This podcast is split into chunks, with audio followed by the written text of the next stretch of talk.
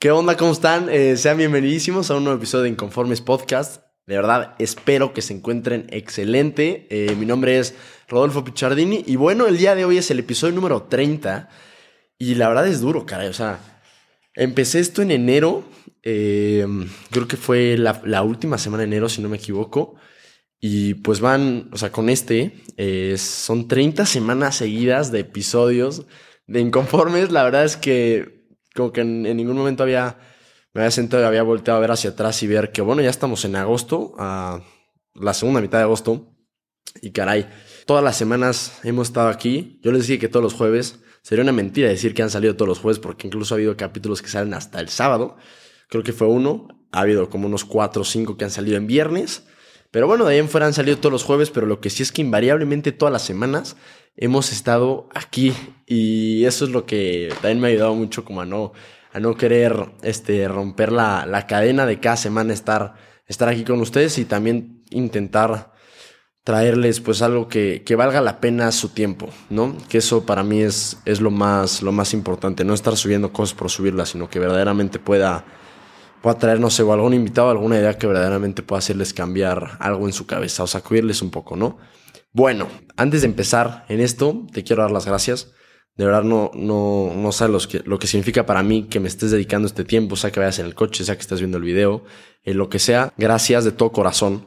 Si en alguno de estos 30 episodios pues has tenido la oportunidad de escucharlo, de verdad, nada, más que eso, muchísimas gracias. Y ahora sí, sin más, vamos a empezar. Que bueno, este episodio si bien no va a ser de lo más largo, incluso puede ser corto, no estoy seguro cuánto vaya a durar. Eh, es una de las ideas centrales de mi vida y bueno, eh, llevaba tiempo queriéndola compartir aquí. Esto es algo que trato de recordarme todos los días. De que tengo un... Bueno, no pueden ver, pero aquí, eh, en, o sea, pegado en mi baño, también aquí en, al lado de esta especie de refri que es donde guardo, donde guardo las cámaras. Y aquí a mi izquierda, que es lo que veo cuando hago la tarea o cuando estoy haciendo algo de, de HO, lo veo, tengo, tengo algo que representa mucho esta idea, para recordármelo. A ladrillazos bueno, que es el nombre de este, de este episodio, también es el nombre de un grupo que tengo con dos de mis más grandes amigos, Tiago Ernesto, Champi y Nesti, así les digo. Y bueno, en breves les voy a platicar, pues por qué. Antes les voy a platicar una, una historia chica, una historia que es de una persona muy conocida, que estoy seguro la conocen.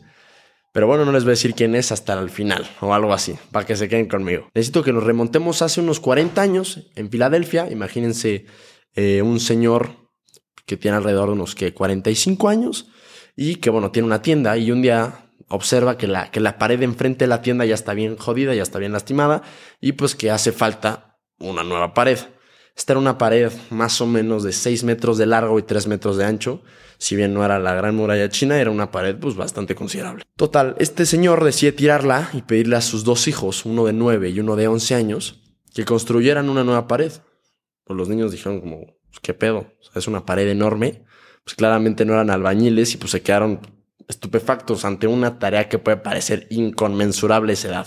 Así que bueno, el señor este, les enseñó más o menos cómo se hacía la pared y se dedicaron a hacerlas, que era una manera que bueno, explican que es, es bastante más lenta, una tarea que a lo mejor eh, dos albañiles dos buenos albañiles se tardarán poco más de dos días y, y estos dos niños eh, se tardaron casi un año en hacerla. Nada, trabajaban entre semanas, siempre en las tardes, eh, los fines de semana, en las vacaciones, lloviera, hiciera un montón de frío, eh, todo el verano.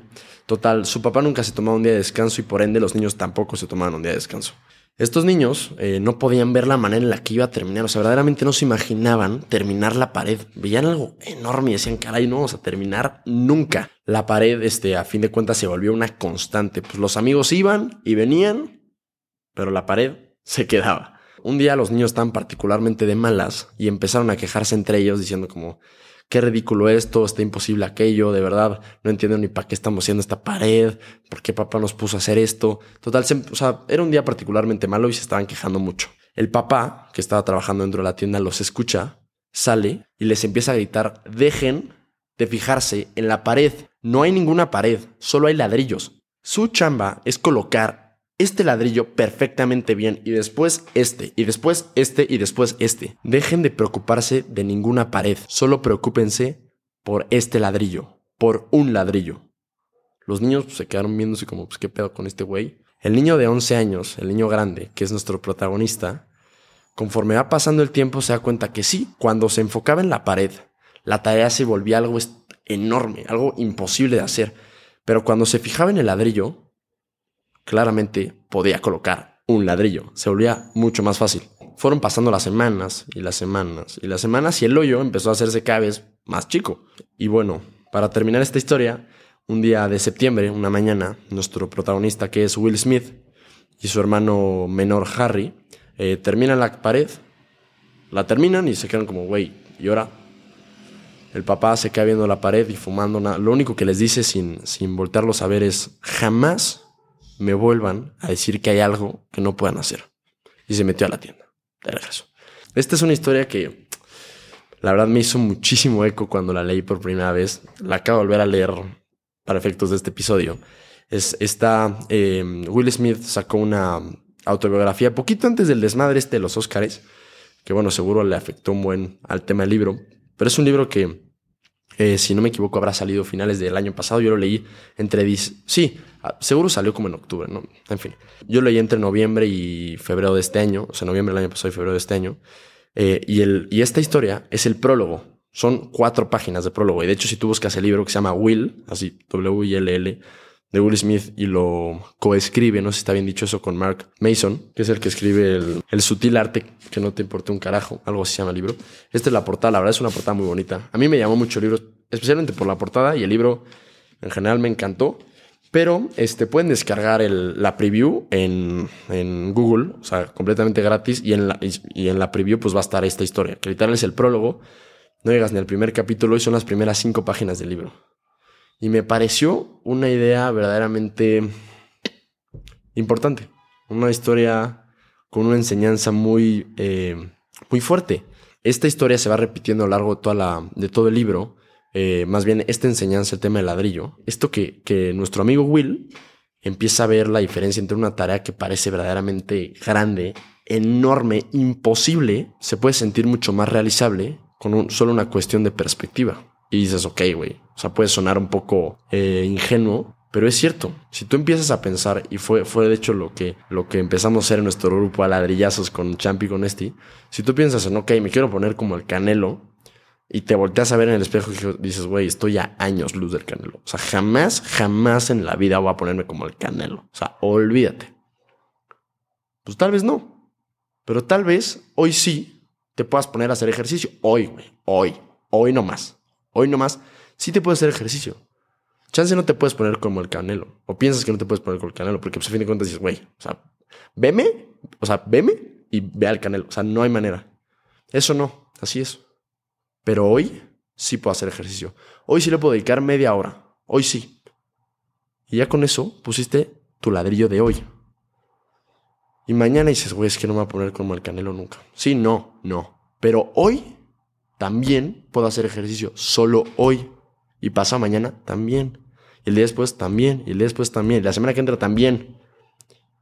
Pero te tienes que enfocar en lo de hoy, en el ladrillo que te toca hoy. Y bueno, con Champi, con este, lo que hacemos es que todos los días nos mandamos fotos, o sea, nos mandamos fotos después del ejercicio todos empapados de sudor y ya. De que, obviamente platicamos más cosas, pero una parte del chat siempre es todos los días la, la foto. Y en estos meses, en estas, más bien esta semana y cacho, eh, hemos empezado a mandar el progreso y tengo que felicitar públicamente a Champi porque su, su progreso ha sido monumental. Y, ves la diferencia cuando empezamos y, ahorita dices, caray, o sea, ¿en qué momento? Y te das cuenta que no hubo un momento. Son momentos todos los días. Ese ladrillo que pones día, sí, y el otro día también. No estás pensando en la diferencia entre las fotos que vas a mandar hoy y en un año. No. Solo estás pensando en voy a mandar hoy mi foto mía todo sudado. Eso es lo único que me voy a ocupar. En mandar mi foto hoy. Y mañana, en mandar mi foto mañana. Y pasa mañana, pasa mañana. No sé, cara, la verdad me pareció una idea muy interesante. Porque pues si Will Smith pudo ganar un Grammy hacer una de las carreras más prolíficas en la historia de Hollywood, poniendo un ladrillo un día y un ladrillo también. Yo dije, pues también yo puedo sacar una, una empresa de guantes de portero y un podcast. Y en su momento una cuenta y una plataforma de porteros. Como un video al día, un podcast a la semana, un guante al día, un cliente a la vez. Pero sin pensar en esta, en esta cosa tan, tan enorme. Y bueno, a fin de cuentas, pues sí, la gran muralla china, cómo se construyó, ladrillo a ladrillo. Así que, eh, nada, me encantaría invitarte a que pienses en una meta muy grande en tu propia muralla china. Así algo que digas, güey, ni de pedo lo saco. O sea, ni de pedo. Pero bueno, que, que la pienses, que la tengas, incluso si quieres que la notes. Y ya que la tengas, veas cuál es el ladrillo que te toca poner el día de hoy. Y el día de hoy te ocupes solo de ese ladrillo. Ya ni pienses en tu muralla china. Ya, güey, que se te olvide, que se te olvide. Pero que no se te olvide tu ladrillo de hoy. Y que lo hagas. Y ya está, listo. Y mañana digas, ok, ¿cuál es mi ladrillo de hoy? Y pongas ese ladrillo. Y pasado mañana pongas ese ladrillo. Y ya está. También te invito a que te estés preguntando constantemente cuando te sientes esta frustración es que, güey, ni de pedo va a alcanzar lo que quiero, ni de pedo va a llegar, ni de broma va a sacar esto adelante, ni de broma va a sacar 10, ni de broma ni... Que te preguntes, ¿le estoy poniendo atención a la pared o le estoy poniendo atención al ladrillo? Y ahí está tu respuesta. Fija tu muralla china, observa cuál es el ladrillo el día de hoy y concéntrate en ese ladrillo y nada más. Muchísimas gracias por estar por acá, muchísimas gracias por escucharlo. Este, antes de, irme, me gustaría eh, pedirte que me ayudes a compartirlo si te gustó. Por favor, échame la mano, sabes cómo te lo agradecería de verdad. Si no te gustó, pues no, este, pues no lo compartas. Pero si sí, solo ayúdame a mandárselo a una persona, a una, nada más. No te pido que se lo mandes a todos tus contactos.